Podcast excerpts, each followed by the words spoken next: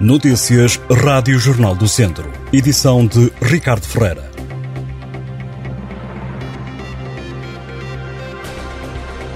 A GNR registrou 73 acidentes rodoviários nas estradas do distrito durante a Operação Todos os Santos, que decorreu de 28 de outubro a 1 de novembro, ou seja, terça-feira. Os sinistros causaram um morto e 32 feridos ligeiros, segundo dados que foram avançados à Rádio Jornal do Centro por fonte da Força Policial.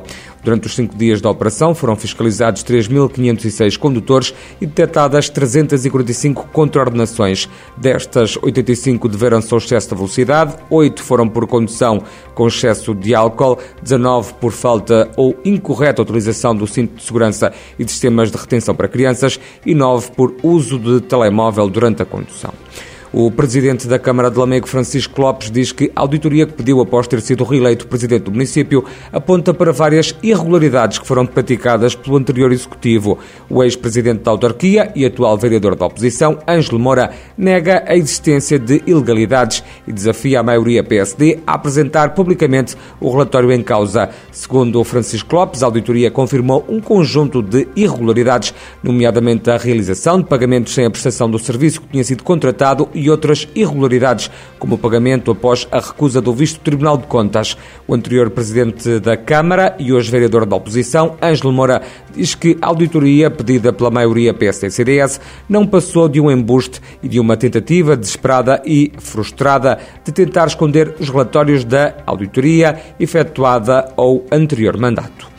Os deputados do PSD eleitos por Viseu acusam o Estado Central de desinvestir no setor social e de olhar para o lado perante o sufoco que as associações têm vindo a denunciar no contacto com instituições do norte do distrito. Os deputados lamentam também a falta de investimento e atenção do governo em causa a falta de pagamento aos bombeiros e de resposta às instituições de solidariedade social.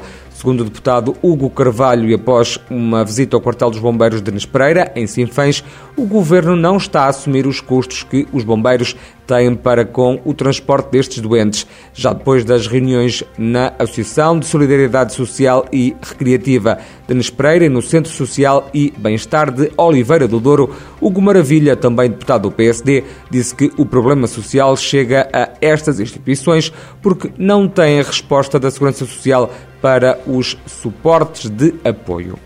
E o PS Vozela manifesta a sua insatisfação e profunda perplexidade pelo atraso e estagnação do processo de desagregação das uniões de freguesias do Conselho, desde que o processo passou para as mãos da Conselhia Local do PSD. Os socialistas acusam o PSD, através dos eleitos locais nas Assembleias de Freguesia convocadas para a discussão popular, de ter-se apoderado do processo, entregando a redação das moções aos serviços da Câmara Municipal. Lamentam que o processo esteja numa gaveta bem funda e que não haja até ao momento nenhum documento apresentado pelos eleitos locais do PSD para a discussão e apresentação junto da Assembleia da República. O presidente da Conselhia do PSD, Vozela, ouvido pela Rádio Jornal do Centro, recusa as críticas dos socialistas e fala em argumentos falsos. Segundo José Lino Tavares, foi pedida ajuda técnica à Câmara Municipal para tratar da desagregação para as juntas não terem gastos com este dossiê.